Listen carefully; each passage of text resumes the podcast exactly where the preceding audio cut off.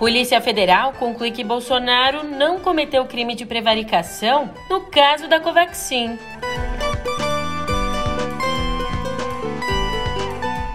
Também por aqui, os estragos provocados pelos temporais em São Paulo.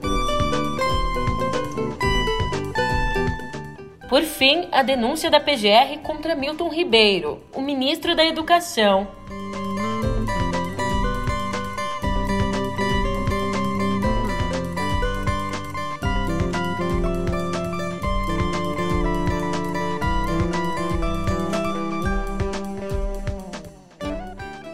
Um ótimo dia, uma ótima tarde, uma ótima noite para você. Eu sou a Julia Keck e vem cá, como é que você tá, hein?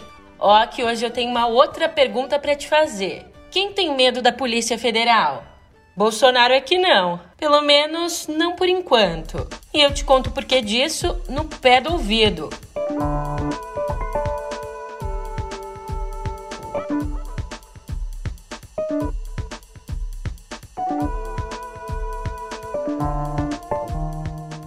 Veja só que, no que depender da Polícia Federal, o presidente Jair Bolsonaro não precisa se preocupar aí com uma das muitas acusações que lhe foram feitas pela CPI da pandemia. E eu digo isso porque, em um relatório enviado ao Supremo Tribunal Federal, a PF concluiu que Bolsonaro não cometeu crime de prevaricação na compra frustrada da vacina indiana Covaxin e, portanto, que não seria necessário tomar o depoimento do presidente. Ali, durante a CPI, o funcionário do Ministério da Saúde, Luiz Ricardo Miranda, e o irmão dele, o deputado federal Luiz Miranda, disseram ter relatado ao presidente algumas irregularidades que haviam percebido na negociação da vacina. Diante disso, os irmãos afirmaram que Bolsonaro prometeu, se comprometeu ali a levar essa denúncia para frente, o que adivinha só, não fez. Qual foi a reação do presidente da República ao ouvir seu relato? Luiz Ricardo, por favor. Ele se comprometeu a chamar, a acompanhar através do DG, né, da Polícia Federal, apresentar para uma, uma, investigação, para então, verificar se existe algo ilícito. Vazaram o áudio do Ministério Público Federal e deu a entender que meu irmão, consciente e sabedor de algo errado dentro do seu ministério, não teria agido. Ele agiu e levou o presidente da República, que foi cobrado foi, isso foi no sábado, foi cobrado no sábado à noite, porque ele estava recebendo mensagem à noite daquele dia para ainda dar provimento no, no documento. Errado. Cobramos o presidente na segunda, cobramos o presidente na terça, e na terça me responderam, verdade. Só que, Rufa, como a PF concluiu, não cabe ao presidente comunicar eventuais crimes. É claro que o relatório da PF se tornou alvo de críticas nas redes sociais e não foi poupado por Luiz Miranda. Fala galera, eu tô recebendo agora uma enxurrada de mensagens perguntando o que eu acho da Polícia Federal afirmar que apesar dos irmãos Luiz Miranda terem falado 100% da verdade, apesar das denúncias terem se comprovado, apesar de estar mais do que claro de que o assunto foi sobre a Covaxin, que os irmãos Miranda tentaram ajudar o país e pediram ajuda ao presidente da República, mesmo que ele não tenha feito nada, não constitui crime. Aí sabe o que me deixa louco, me irrita? São as pessoas perguntando para mim o que eu acho disso.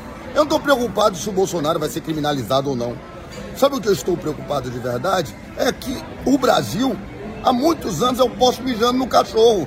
Ninguém, ninguém parabeniza, parabéns, irmãos. Vocês estavam falando a verdade, lutaram pelo país. Graças à confusão que vocês criaram, que foi uma grande confusão, não conseguiram fazer a compra. Porque é isso que o relatório diz que nós falamos a verdade a todo momento, mas apesar do presidente não ter feito nada, que lá se confirma que o presidente ficou sabendo de tudo e não fez nada, isso não é crime porque não é dever dele fazer alguma coisa. Então nós não prevaricamos.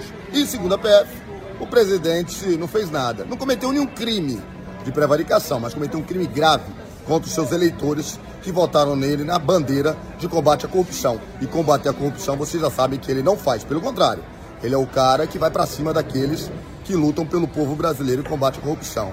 Não me liguem perguntando sobre esse assunto. Por favor, vocês sabem a minha opinião. Bolsonaro nunca mais. Mas, como diria minha mãe, a sua também deve dizer isso? Nem tudo são flores. Se a PF deixou mais feliz o dia de Bolsonaro, a dor de cabeça veio dos aliados. Como revelou Lauro Jardim, Augusto Aras, o Procurador-Geral da República, recomendou que seja mantida a investigação contra o presidente relacionada ao vazamento de dados sigilosos sobre um ataque hacker ao TSE.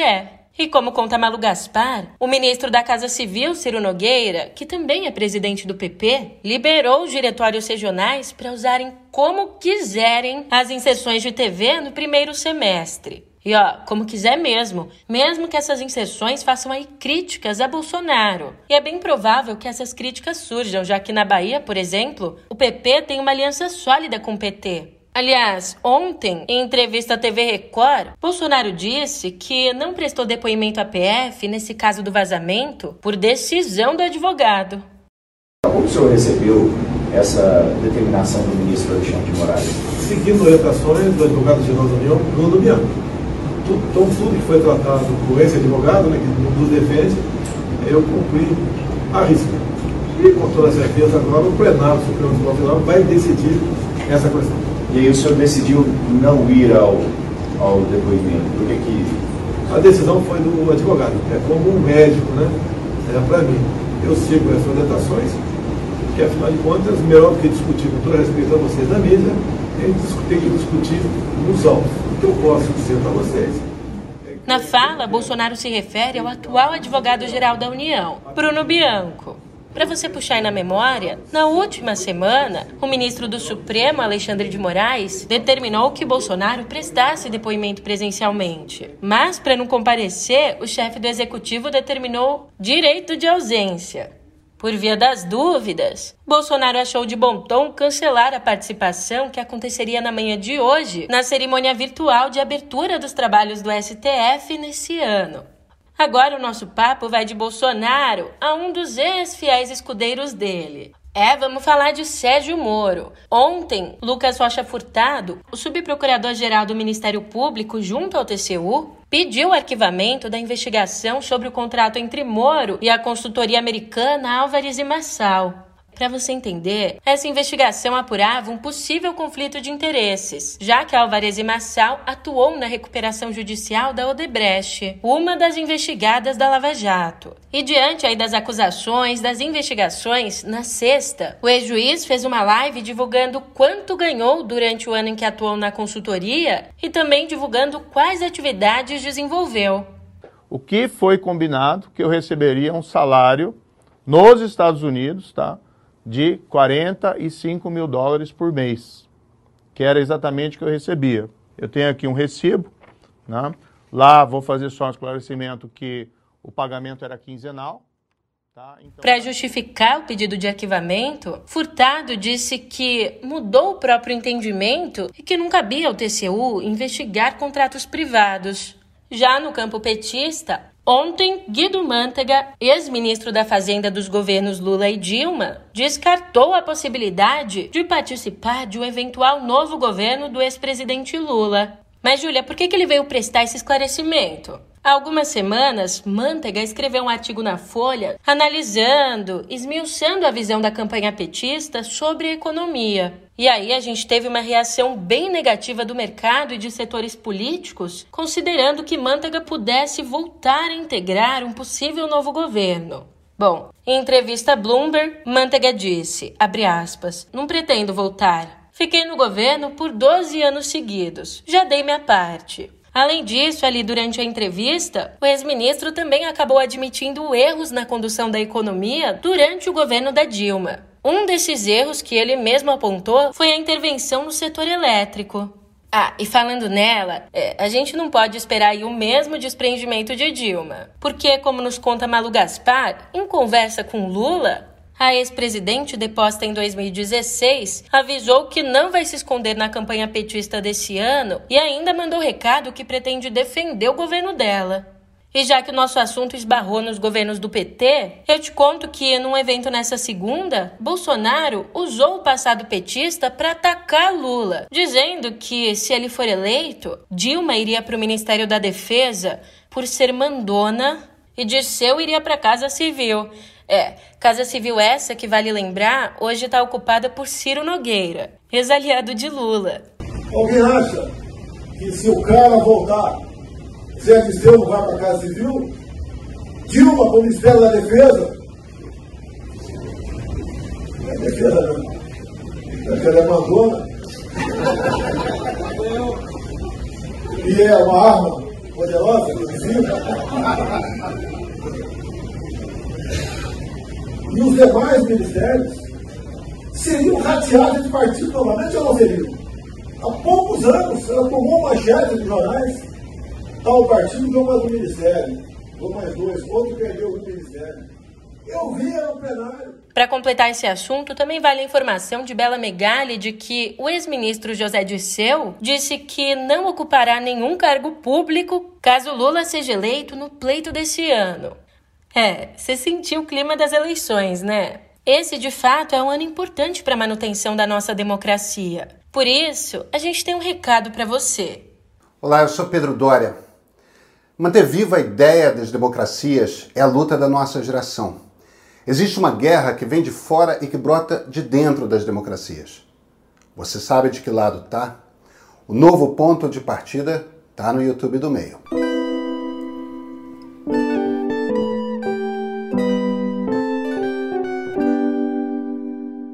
É, aqui em Viver a gente continua uma difícil conversa que começamos ontem, repercutindo os estragos provocados pelos temporais em São Paulo. Ainda sob o risco de novas chuvas, bombeiros e voluntários têm procurado pelos desaparecidos nos deslizamentos que atingiram várias cidades do estado ao longo do domingo. De acordo com os números oficiais, até o fim da noite de ontem, 24 pessoas morreram, sendo oito delas em Franco da Rocha. E a situação no município pode ficar ainda pior, porque, de acordo com o prefeito Nivaldo Santos, pelo menos oito pessoas seguem desaparecidas. Lá também existem, no mínimo, 660 famílias desabrigadas ou desalojadas. E vou te dizer, nesse momento muita gente tem se mobilizado. E às vezes a esperança ou o desespero que movem essas pessoas. É o caso dessa história aqui. A história da Catiúcia Rodrigues, que faz parte da equipe de apoio aos voluntários em Franco da Rocha. Para ela, é pessoal. Cinco parentes, incluindo a mãe e dois irmãos, estão desaparecidos. Há uma reportagem no UOL, ela contou que ajuda também porque simplesmente não consegue dormir, então precisa se ocupar com algo.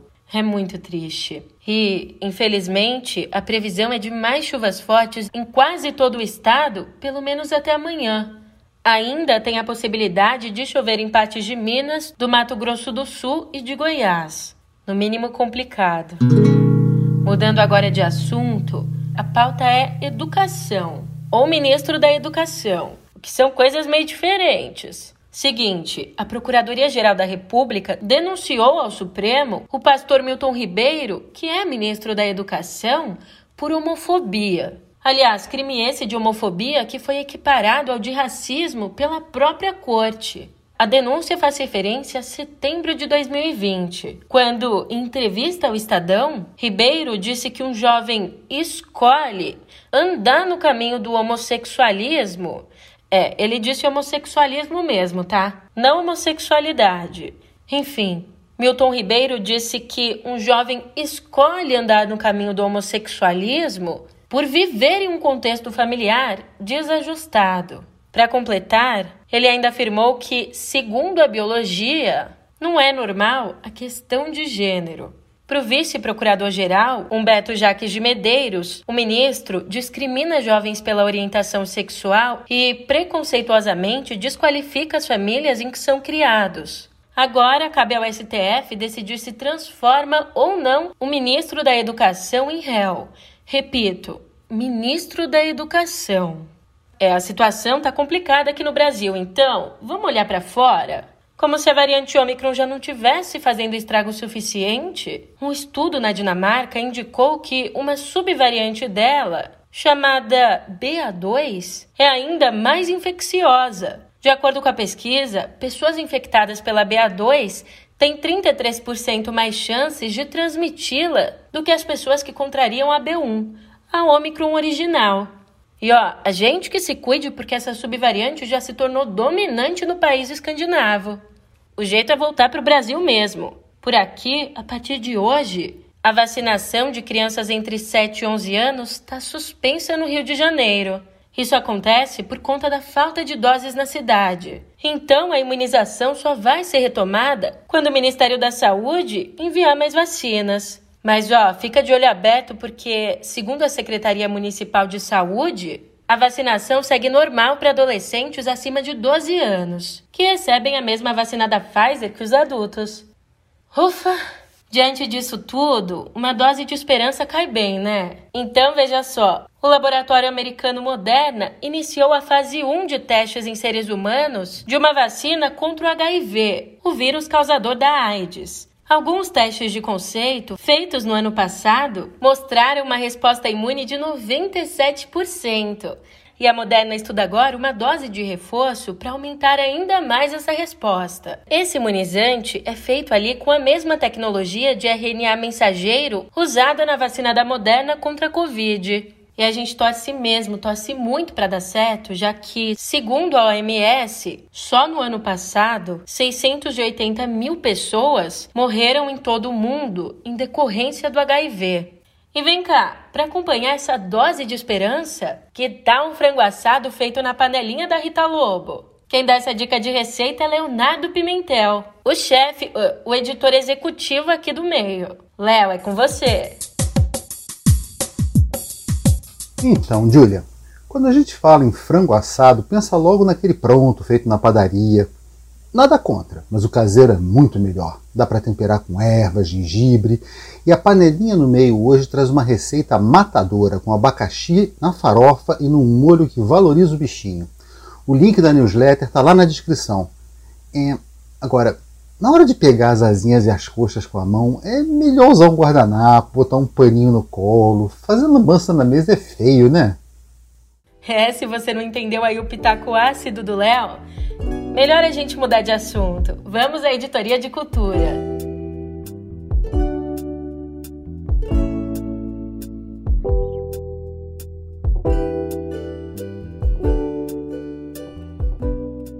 Todo o respeito e reverência que Chico Buarque merece, a cantora Fernanda Takai, ex-Patufu, avisou que vai manter a canção Com Açúcar com Afeto no repertório do novo show dela.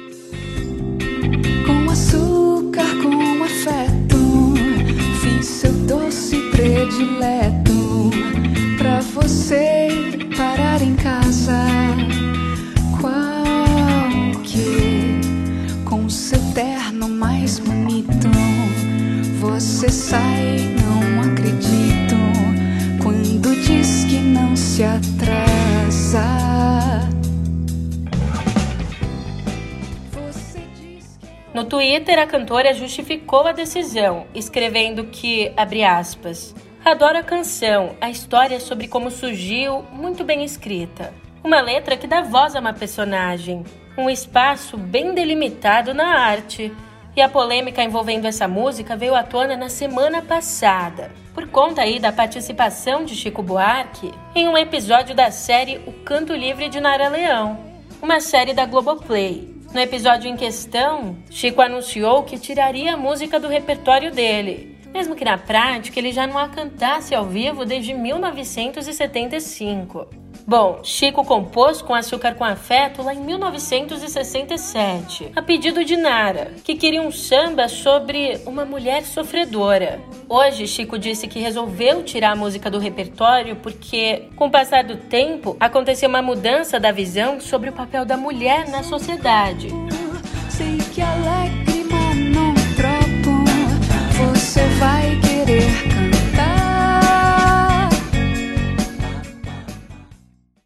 um alerta vermelho.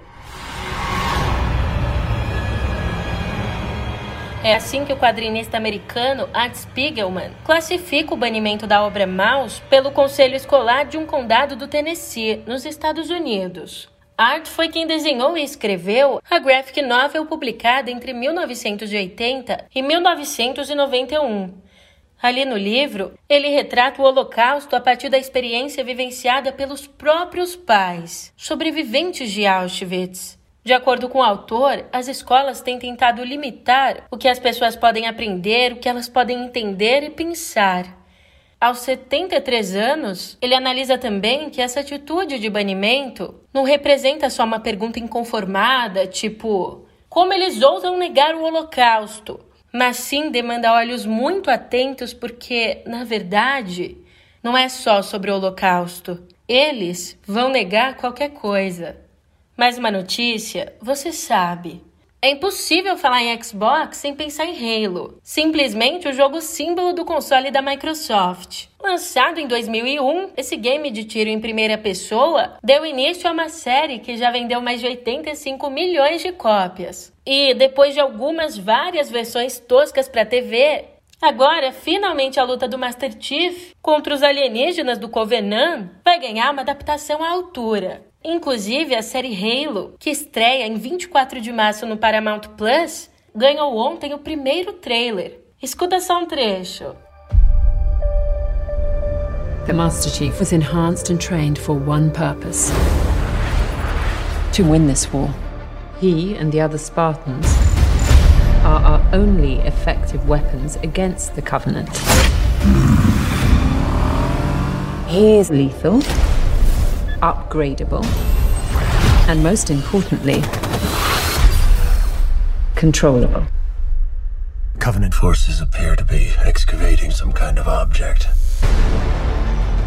When I touched the object, I felt Dessa vez, o ator Pablo Schreiber, de Deuses Americanos, vive o personagem principal da série. Ah, e uma curiosidade aqui. Desde o primeiro jogo, o Master Chief tem uma acompanhante virtual, a Cortana. E agora você já sabe de onde a Microsoft tirou o nome da assistente eletrônica da empresa. Hello, Master Chief. I'm Cortana.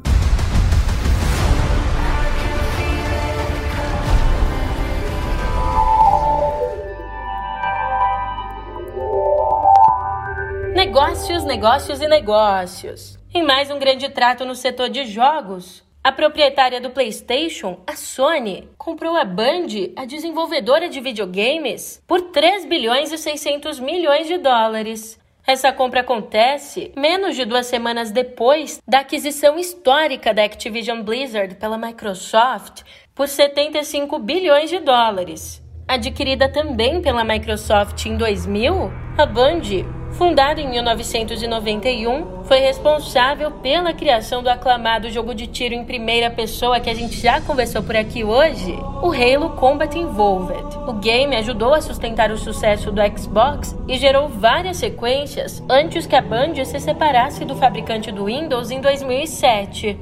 E essa movimentação toda não está acontecendo por acaso não. Nesse ano, o mercado de jogos vem se consolidando e grandes empresas de tecnologia estão investindo cada vez mais na demanda por videogames. Uma tendência aí é bastante estimulada pela pandemia. Ah, e essas bigs também têm investido no metaverso. E atenção você gamer, pode ficar tranquilo pelo menos por enquanto, porque mesmo com a aquisição, Pete Parsons, o CEO da Band, disse que a empresa vai continuar a desenvolver jogos de forma independente e para várias plataformas, sem exclusividade para o console da Sony. Já a Meta, a Meta anunciou uma ferramenta para a criação de avatares 3D no Instagram e lançou avatares atualizados para Facebook e para o Messenger. Uma última notícia: o Pinterest criou um recurso que permite visualizar móveis de lojas parceiras nos Estados Unidos usando a realidade aumentada. Assim como já acontece com os produtos de beleza no aplicativo, o novo serviço vai permitir que usuários experimentem os móveis direto no aplicativo, testando eles em ambientes reais. Aliás, ainda através da plataforma, também é possível realizar a compra direto nas lojas suportadas. Ufa! Depois de tanta notícia, eu vou me despedindo. Por hoje é só, mas eu te vejo por aqui amanhã, hein? Até lá!